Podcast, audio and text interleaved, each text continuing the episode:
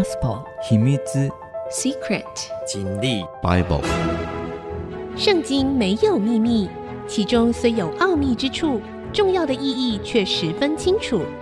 请听曾阳晴为你解密。这里是 IC 之音主客广播 FM 九七点五，欢迎您收听《圣经没有秘密》，我是说书人曾阳晴。这个节目呢，同步在 Spotify 以及 Apple 的 Podcast、Google 的 Podcast，还有 KKBox 上架。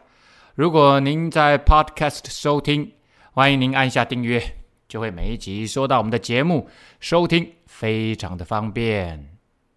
上次呢，节目我们讲到了以色列在君王时期分裂为南北两国，北国老早就被亚述帝国呢给灭了。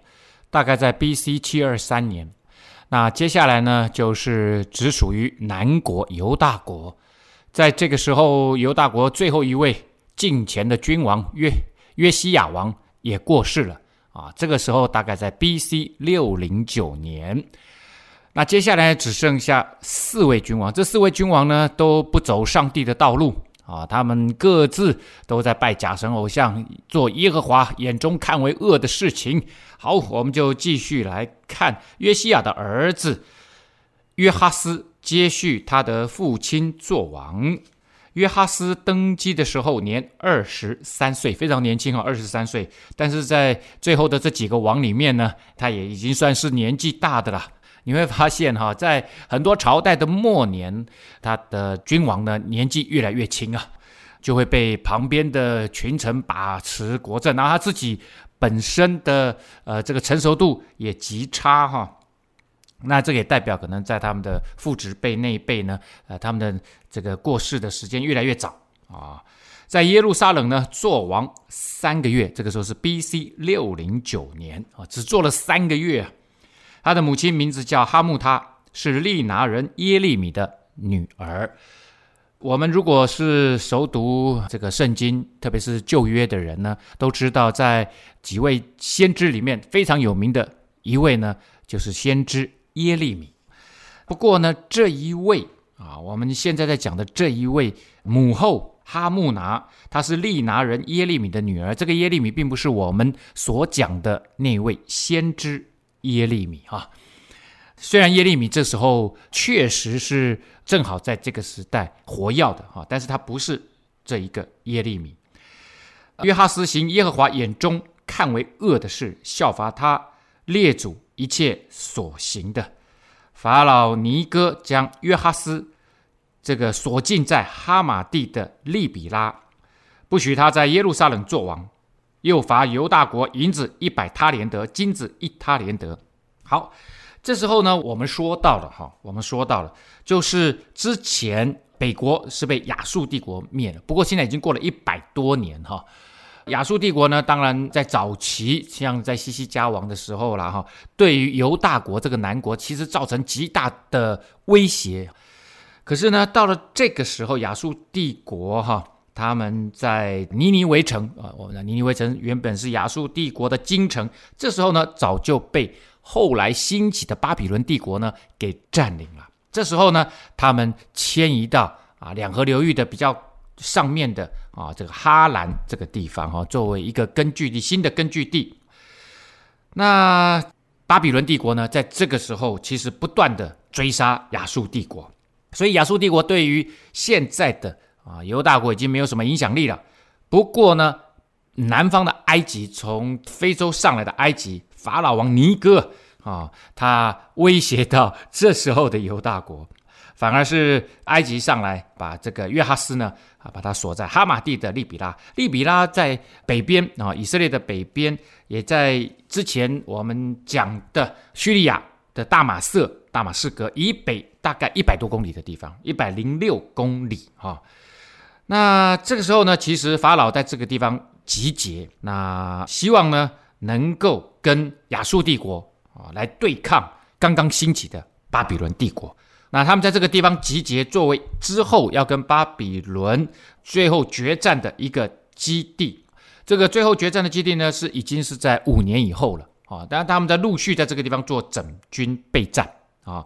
后来他们是在加基米斯那个地方做了一次的大决战啊，大决战。好了，那这个法老王尼哥呢，罚约哈斯呢，犹大国银子呢一百他连得，金子一他连得啊，一百他连得就是差不多三千四百公斤，也就是一个他连得呢就是三十四公斤，所以一他连得金子就是三十四公斤的金子。好，接下来呢就换另外一位君王了，法老王啊，这个尼哥就立约西亚的儿子以利亚敬。接续他父亲约西亚做王。好，其实呢，约哈斯跟这个新的王啊，以利亚敬两个人，他们的爸爸都是约西亚，就是之后我们之前讲过的那个最后一位敬虔的君王约西亚啊，他带领以色列人清除圣殿、洁净圣殿，重新建立祭司的职分，然后呢，恢复这个逾越节，就是那一位君王。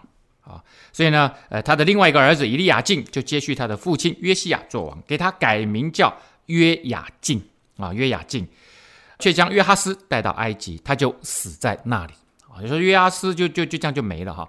约雅敬呢，这个是被改的名字啊，他原来叫以利亚敬，以利亚敬原来的意思叫做神建立啊，神建立啊，约雅敬呢叫做耶和华建立啊，那。两个名字的意思其实相差不大，也都是希伯来文的名字啊。那两个名字都是希伯来文名字，比较不容易让犹大国的这些人民哈呃产生过大的过激的反应啊，过大的反感。好，那为什么要改名字啊？在那个时代，征服者呢喜欢。把被征服者的君王改名字，因为一改了名字，好像你变成是我给你取名字，谁可以给你取名字？通常就是父母亲给你取名字啊，是不是？好，那就是我把你父母亲的名字取消了，现在换我给你一个新的生命、新的名字。所以呢，他们呃，不管是亚述王啦、巴比伦王啦、埃及王，他们都喜欢给傀儡王、傀儡政权这个君王呢取新的名字。但是呢，在这个时代，他们对于特别是犹大国哈，他们不会用太属于埃及的名字哈。那这个埃及的名字，你会感觉，当你这个名字是因为名字是一个 sign 嘛，它是一个代号嘛，啊，它也表征出它应有的记号的意义嘛。而如果这个记号是埃及的记号，或者记号是巴比伦的记号，是亚述的记号，就会让他的人民觉得你太明显了，就是一个埃及傀儡。所以呢，他们也很厉害啊！所以给给你改名字，但是给还是给改一个你们国家人民能够接受的那个呃符号意义的名字啊。好的，那这个约雅敬呢，将金银给法老啊，谁谁付的钱？约雅敬付的钱啊，让他付这个钱呢，来买这个君王的位置啊。遵着法老的命，向国民争取金银。按着个人的力量派定所要金银，好给法老王尼哥啊。那这个呃，你就知道了啊。其实政府国库已经没什么钱了啊。这个时候的犹大国已经是残破不堪了啊。之前呢，很大一部分被亚述帝国给占领，那他们也无力收回啊，也无力收回。这时候呢，我相信呃是被。这个兴起的南边的尼哥王呢，这些地方的主要被剥削啊，被占领，都权力都换成了是埃及王这边啊。约雅敬登基的时候年二十五岁呀，啊，比他当时他哥哥啊，呃，这个说不定是他弟弟哈，二十三岁，他现在是二十五岁啊，而且前后只隔三个月，所以这应该是哥哥。约雅敬应该是哥哥，在耶路撒冷做王十一年了啊。他的母亲呢，名叫。西布大啊，西布大，这个是鲁马人庇大雅的儿子啊。这个 B.C. 六零九年到五九八年啊，五九八年，呃，最后这四个王都很很很有意思哈。我们刚刚看到约哈斯三个月，约雅敬呢十一年，接下来的两位君王也是三个月十一年啊，然后就完全结束犹大国哈，犹大国的期限了哈。好，我们先休息一下，稍后再回到节目的现场。嗯。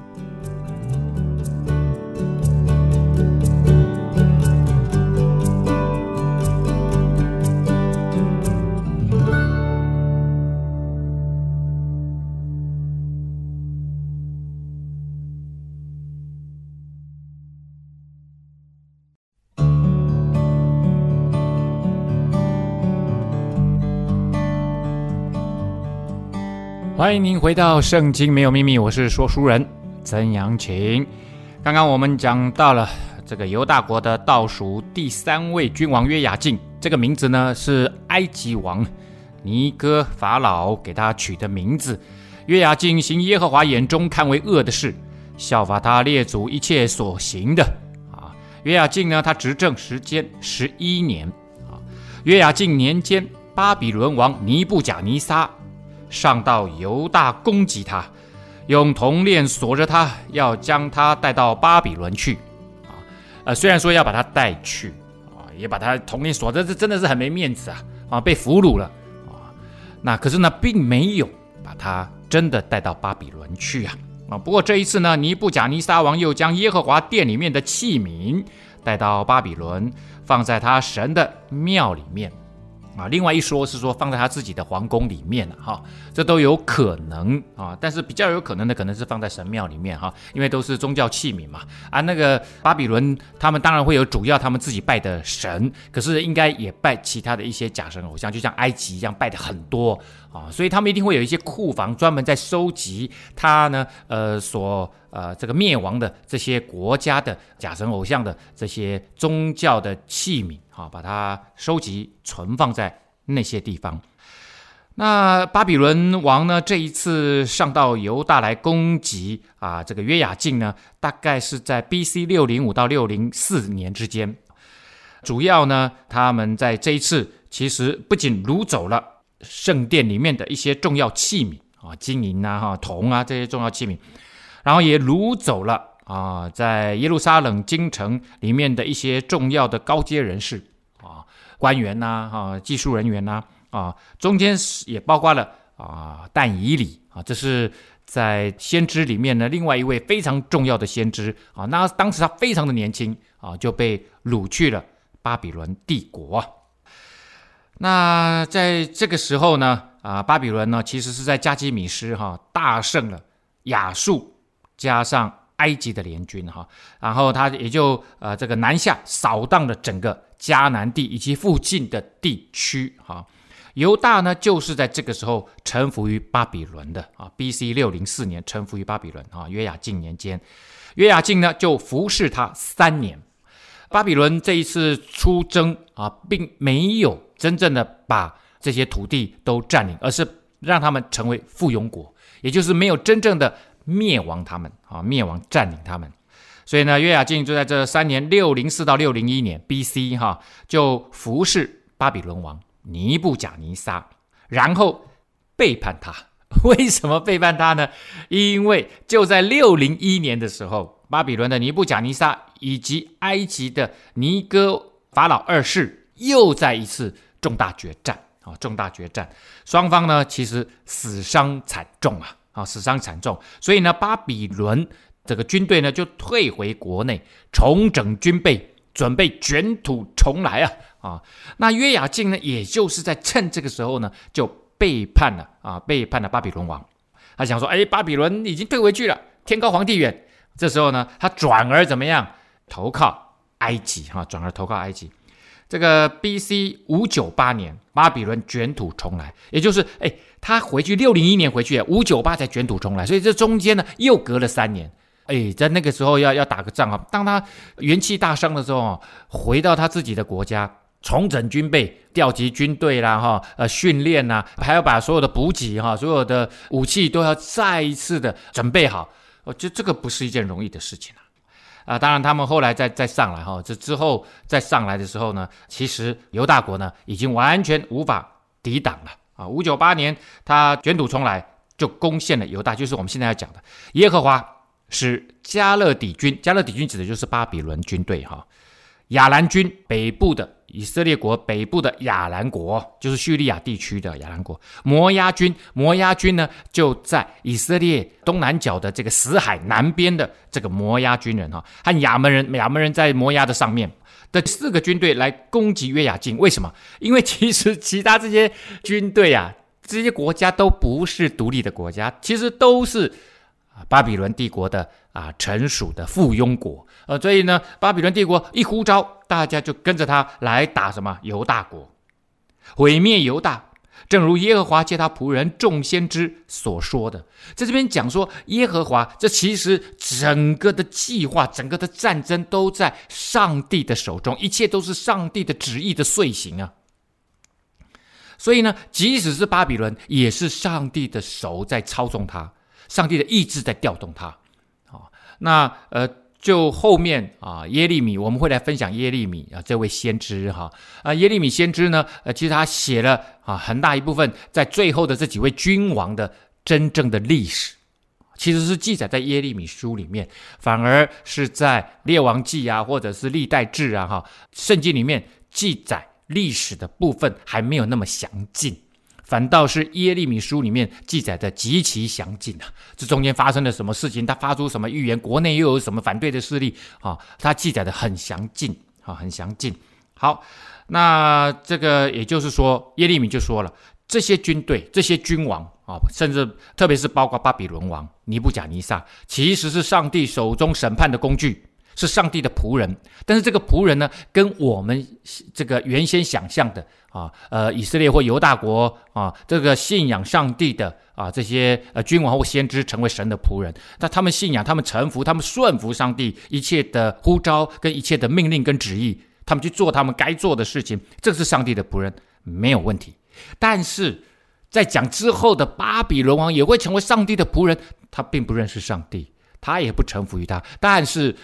万物、万国、万民都是上帝手所造的，上帝要他怎么样，他就得怎么样。这时候，上帝要兴起巴比伦帝国，要利用巴比伦王成为审判万国的重要的棋子啊！所以呢，你会发现在这里，他以色列国放在圣经里面的这样子的历史里面，他特别写是耶和华使迦勒底军 A B C D E F G 军。出来攻打犹大国，上帝要审判犹大。为什么要审判犹大国呢？因为他们不断的背叛上帝，特别是之前的那位马拿西，马拿西王，他呢让整个国家完全的陷入假神偶像的疯狂崇拜，上帝非常的愤怒，而且他滥杀无辜啊！这上帝认为这个罪无可赦，犹大国应该要灭亡。那你说，上帝你这样子把把犹大国灭亡了，那不是跟你自己以前说你要让这个亚伯拉罕的后裔啊，这个如天边的星星、海边的沙，然后呢，哎要给他们一块牛奶与蜜之地，这不是跟你自己之前答应人家的事情，人家说啥应许嘛？这个不是你你没有完成了吗？上帝看事情不是像我们一样，只看这个简单的线性的因果关系，他看的是全面的，是整全的，啊，是立体的。上帝看的。他答应的事情，他还是不会反悔的。他有他奇妙的带领，他认为必须重新再来过一次啊。好，那这祸呢，临到犹大人。刚刚虽然说是要毁灭犹大，可是这个时候还没有真正把犹大国给灭。这祸临到犹大人，诚然是耶和华所命的。OK，这边讲的非常的清楚，他们的史观是上帝史观，是从上帝的视角来看人间的万事万物啊，要将他们从自己面前赶出去。是因为马拿西所犯的一切罪。哎呦，我刚刚前面已经露馅了，先讲了哈、哦，哎，先把答案给讲出来。没错，就是因为马拿西的关系，上帝已经忍受不了了，好，已经忍受不了了。又因他流无辜人的血，有没有无辜人的那些无辜人？你杀了多少无辜人呐、充满了耶路撒冷，耶和华绝不肯赦免。在这边特别讲到了，在约雅敬后半段的时间呢，被巴比伦帝国以及他的联军很严重的这样子的攻击啊啊，那约雅敬呢，他执政啊，其实就到这个地方差不多结束了。其余的事，凡他所行的，都写在犹大列王记上。约雅敬与他列祖同睡，他的儿子约雅斤。啊，约雅敬对不对哈？这边翻译作约雅斤，一斤两斤，他的儿子啊，接续他做王。那约雅敬过世的时候呢，是 B.C. 五九八年。我们刚刚讲到五九八年，他们联军来攻嘛，十二月他就过世了啊，而且呢，死在耶路撒冷的城外啊。好，那呃，我们先休息一下，稍后再回到节目的现场。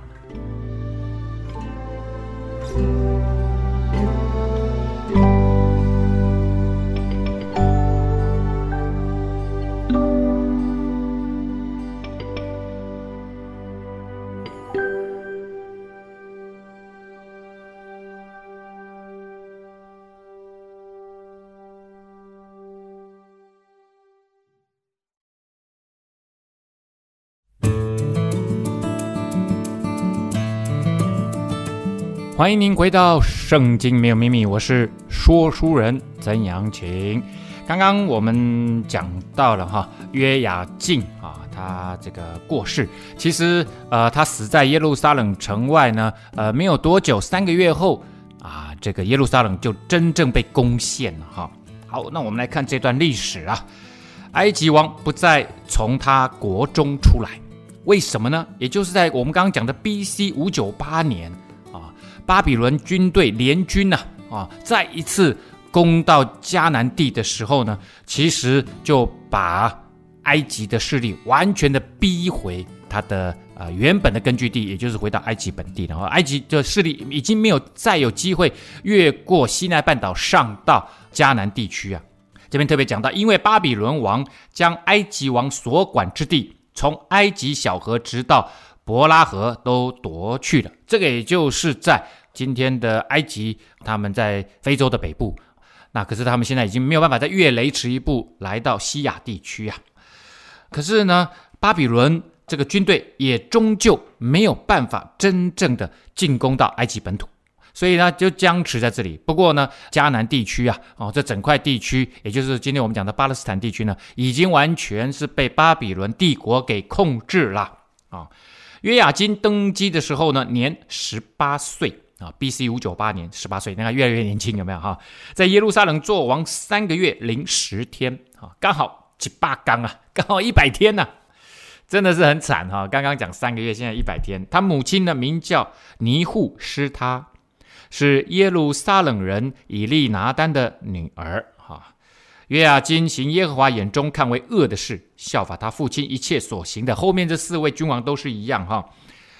那个时候呢，巴比伦王尼布贾尼撒的军兵上到耶路撒冷围困城啊，这是五九八年十二月的事情。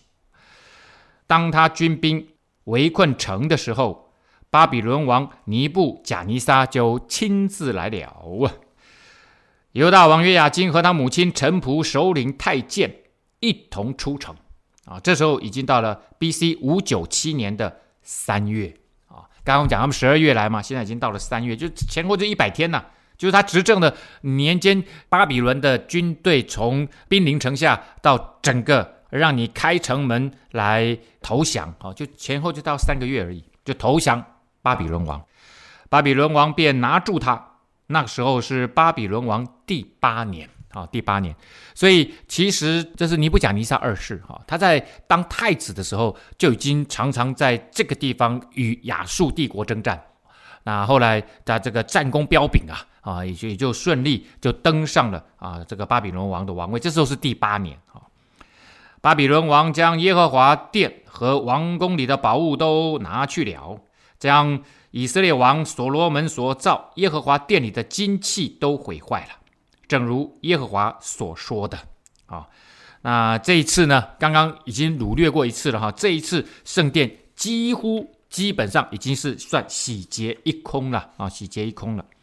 又将耶路撒冷的众民和众首领，并所有大能的勇士，共一万人，连一切木匠、铁匠都掳了去，除了国中极贫穷的人以外，没有剩下的。也就是所谓有学士担任重要职务的政治、军事的，还有技术人员、高技术的人员哈，木匠、铁匠，哎，这个都在算是以前很重要的技术人员。这个带去巴比伦哦，都可以做很多事情的啦。好，那我们这边看到军政要员哈都被掳走了，这一次包括另外一位重要的先知啊啊，就是说以西结啊，以西结这位先知呢，在。第二次犹大被掳去巴比伦帝国，他是第二次被掳去。刚刚我们讲的第一次有但以理，第二次就是啊这个以西结哈以西结，并将约雅斤和王母、后妃、太监与国中的大官都从耶路撒冷掳到巴比伦去了啊，又将一切勇士七千人和木匠、铁匠一千人。都是能上阵的勇士，全掳到巴比伦去了啊！这个大概一万人分布的就是这样子了啊！党政军要员、军队的这个高阶军官、勇士们，还有一些技术人员啊，就掳去了。那接下来呢，我们就要来看啊，犹大国的末代皇帝呀、啊，巴比伦王就立约雅金的叔叔马探雅代替他做王，给马探雅改名叫西底家。啊，因为 西底家用台语念好像怪怪的，死在这里。哦，果然就是最后一位君王西底家。哦，很好记吧？啊，那呃一样马给马探雅改名，就是我刚刚讲的。埃及王啊，给这个犹大王改名。同样的，巴比伦王也给这个他所立的啊马探雅改名叫西底家，哈，一样的啊，这个名字属于希伯来文。啊。然后呢，改了名就代表是我给你新的生命，给你政权，重新在我手上啊，赋予你这个政权的位置啊。那但是呢，也不会让你对于这个你的国家的人民产生过度的反感啊，因为用的名字还是。啊，这个犹大国的名字啊，啊，这时候呢，其实犹大国的整体的国家所控制的领土呢，已经缩小很多很多了，基本上就是在耶路撒冷附近而已了哈。南地 Negev 啊，它的犹大国家哈，它主要是以犹大支派为主，犹大支派很大一部分是这个山地啊，在更南边一点旷野就叫做 Negev 南地啊。那呃，在这个时候呢，很多人才也被掳走了。所以现在留下来的其实是都是非常衰败的啊。尼布甲尼撒二世啊，这个巴比伦王哈，他执政的时间在 B.C. 六零四一直到五六二年，你看这时间很长哈，呃，四十二年的时间，这个君王他执政时间四十二年了哈。那这个西底家呢，他登基的时候年二十一岁，在耶路撒冷做王十一年，B.C. 五九七到五八六年。啊，五九七到五八六年，也就是他最后这个国家哈、到西底家被灭，都是在尼布甲尼撒二世执政的时间之内啊，时间之内。呃，他母亲叫做哈木拿，是利拿人耶利米的女儿哈、那我们之前讲过了哈、这个人不是耶利米啊，不是那个先知耶利米。西底家呢，行耶和华眼中看为恶的事，是照约雅敬一切所行的。先知耶利米以耶和华的话劝他，他仍不在耶利米面前自卑。好、这边提到了先知耶利米了。那呃，先知耶利米呢，记载了非常多他跟西底家之间的互动状态啊，神如何透过他跟西底家以及大官大员们哈，还有人民、呃，耶路撒冷的人民之间有很多来来去去的这样子的互动。啊，那反而是在耶利米书里面，哈，呃，记载的犹大国末代的呃君王的历史呢，啊，记载的极其详细。所以呢，我们因为他圣经里面已经提到了先知耶利米啊，以耶和华的话劝他，所以我们就跳到耶利米书啊，哈，我们从这个先知的角度再来看犹大国灭亡的最后这几年的国内的状态。犹大王约西亚的儿子啊，这个西底家。有这话从耶和华的话临到耶利米说啊，有这话从耶和华临到耶利米哈，让耶利米他就呃呃宣讲出来啊，那这个先知的职分就是这样。我以前一而再再而三说，先知就是传讲神话语的人啊，传讲神，不管是神的劝勉哈，或者是神的预言啊，神的审判啊，都是传讲神的话语啊，因为中间有很多神的审判，说未来要发生什么事情，那。这样子后来都应验了，所以大家就会认为先知好像负担着很重要的一项任务，叫做预言。好，预言这个未来的事情啊，其实未必啊。那个是因为他的话语的内容，呃，是指向未来，所以呢，大家会有这样子的一个认知哈。耶和华呢就对我如此说啊，这是耶利米他对大家说，说是上帝对我这样说的。你做绳索与轭，加在自己的颈项上，见那些来到耶路撒冷见犹大王西底家的使臣之手，把绳索与轭送到以东王、摩押王、亚门王、推罗王、西顿王那里，且嘱咐使臣，传与他们的主人说：万军之耶和华以色列的神如此说。我用大能和伸出来的膀臂创造大地和地上的人民牲畜，我看给谁相宜，就把地给谁，我啊说了这么大段，其实后面还很多哈。那但是我先在这个地方小小的停一下，等一下我们会来解释这到底发生了什么事情，为什么上帝要透过耶利米说这样的话呢？我们休息一下，稍后再回来。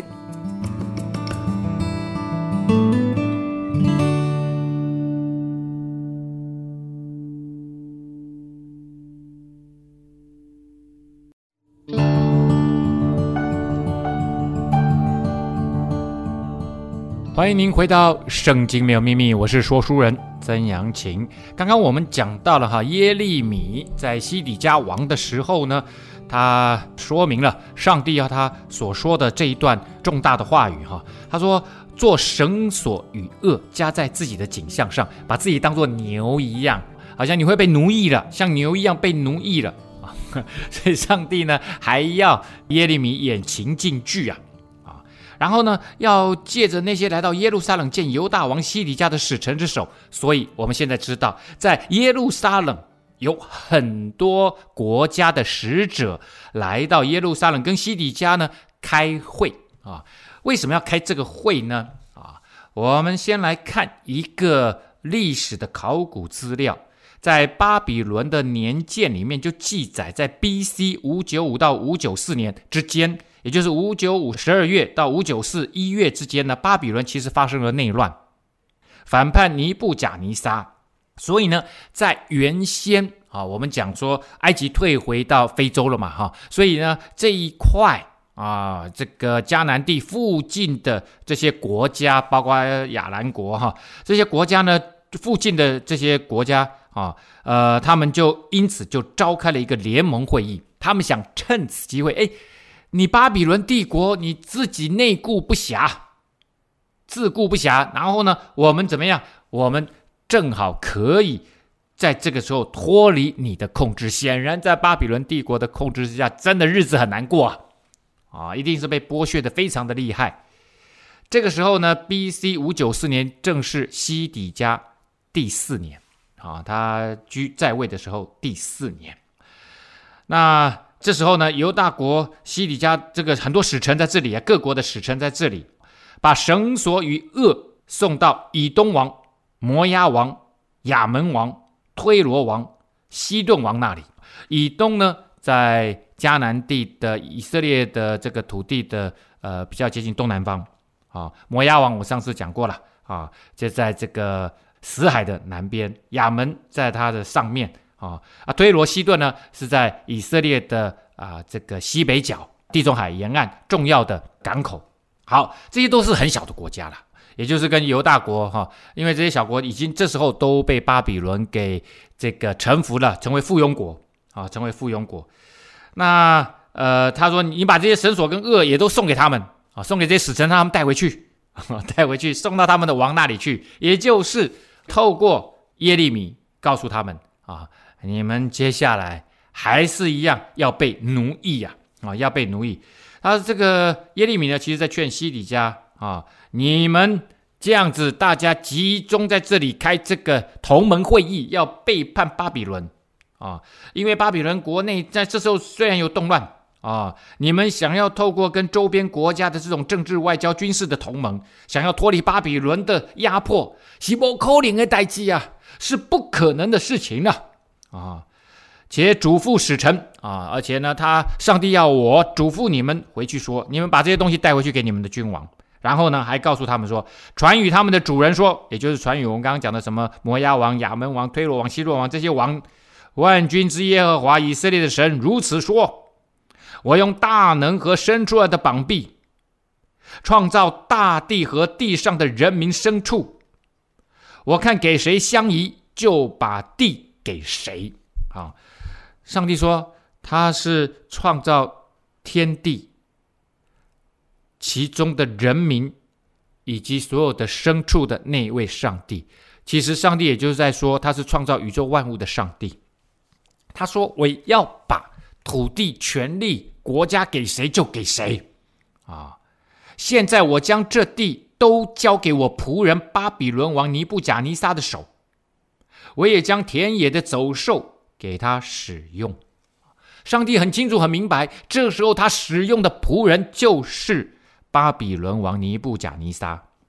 啊，巴比伦王吉姆尼布甲尼撒是我的仆人。啊，这个我之前也说明了。啊，他跟一般属神的先知、属神的君王不同。啊，他是作为神审判的一个工具，神就立尼布甲尼撒为全地之王。在那个时候，他们所认知的全世界的全地之王啊，上帝要透过他来审判全地的国家跟君王，因为你们都拜假神偶像，不把荣耀归给上帝，啊，归给上帝。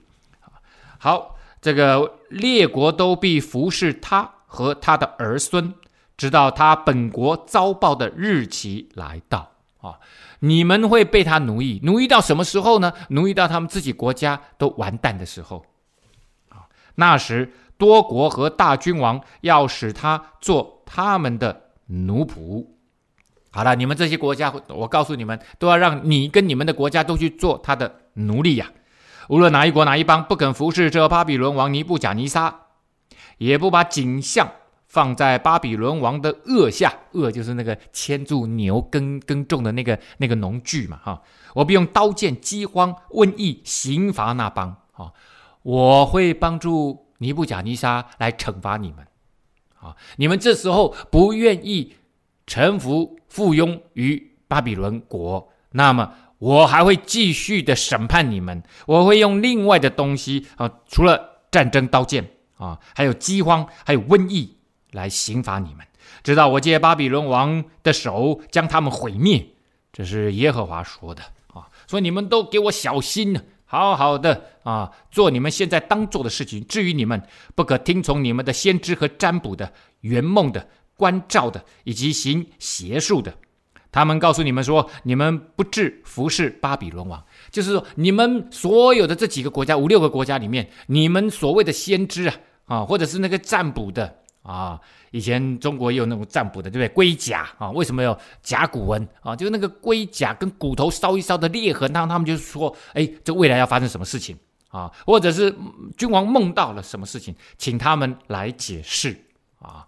但以理就很会解梦啊，啊，约瑟也很会解梦啊，啊，关照的啊，就是这个国家发生了什么事情啊，重要的这些迹象，上帝可能透过大自然啊，要对国家对君王说事情。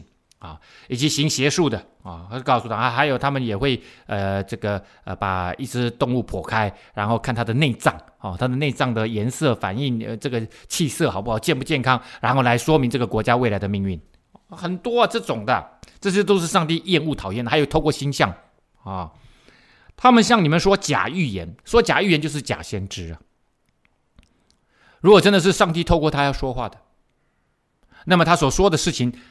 是真是假，也就是之后有没有应验，就这么简单啊、要叫你们迁移远离本地，以致我将你们赶出去，使你们灭亡。他们会跟你们说啊、哦，你们就搬家，你们远离本地就不会被侵略了啊、这些到时候你们就知道厉害。如果你们听他的话，到最后都会被灭亡啊、但哪一帮肯把景象放在巴比伦王的轭下服侍他？我必使那邦仍在本地存留，得以耕种居住。这是耶和华说的啊，也就是如果你们愿意放弃你们国家的主体性，去臣服于巴比伦国，甘心乐意被他奴役，这甘心乐意被他奴役哈，上帝透过这些使臣回去告诉他，这都是我的意思哦，你们愿意。臣服我的意思，顺服我的意思，那么你们就可以得到平安，可以在你们的国家里面继续存活、耕种、居住。啊，这个对于今天啊，我们这种以国家为至高无上的存在价值这样子的一个想法，或者是民族主义啊，呃，这样子的至高的标准来看的话。这简直是不可思议！你就是要失败主义，就是要我们去投降我们的敌人嘛？其实这个完全跟这样子的呃理念是抵触的哦。可是在这里，耶利米在讲述一件事情：你对上帝的信仰，只有他是神，他说了才算，没有什么价值是至高无上，要高过上帝的话、上帝的旨意，以及上帝啊，只有他是神。这是上帝在西乃山上跟摩西颁布十诫第一条，就是唯有我是神啊。那国家也可能变成神呐、民族主义也可能变成神呐啊，呃，好多电影啊，文学呀、啊，啊，呃，这个呃历史啊，还有真实的世界发生的事情，我们现在发生的事情啊，我现在俄乌战争。这个俄俄罗斯为什么去打乌克兰？因为他说，呃，这个乌克兰也是原本就是属于我们俄罗斯的，我们是兄弟啊，啊，我们本来都是同一个祖先呐，啊，他这种大苏联主义就认为他要建立一个呃大的俄罗斯的帝国的幻想，哦，这这种，所以他就去打乌克兰了，啊，你要知道多少以此啊为名啊，以以国家之名，以民族主义之名。然后呢，来这个毁灭别人的国家，发动战争啊，甚至呢，呃，发动种族灭绝、种族歧视，都是这样子的事情啊。所以呢，当你高举一个东西成为至高无上的价值，其实就会产生好多好多的问题。我们看事情呢，很多时候是看单方的啊，也许我们看多一点点，可是呢，其实都还只是部分。然后我们在这中间要找出某一种因果关系，然后我们就自认为自己做的是对的。啊！但是上帝看事情是把整个宇宙、把整个世界整体当做一个系统，内部的东西的相互关联，以及与神的关系关联性，而从神的视角来看，是不是符合上帝的公平与正义？啊，呃，一旦我们只看其中的部分或单个元素之间的相互关系以及因果关系，很容易产生很多的冲突、矛盾、恶性循环。啊所以这里我们看到了，上帝要从全地万国的角度，以及人与神的关系，来找到人类真正的生命问题的出口，历史问题的出口。今天节目呢，到这个地方要告一个段落啦。圣经没有秘密，我们下次再见。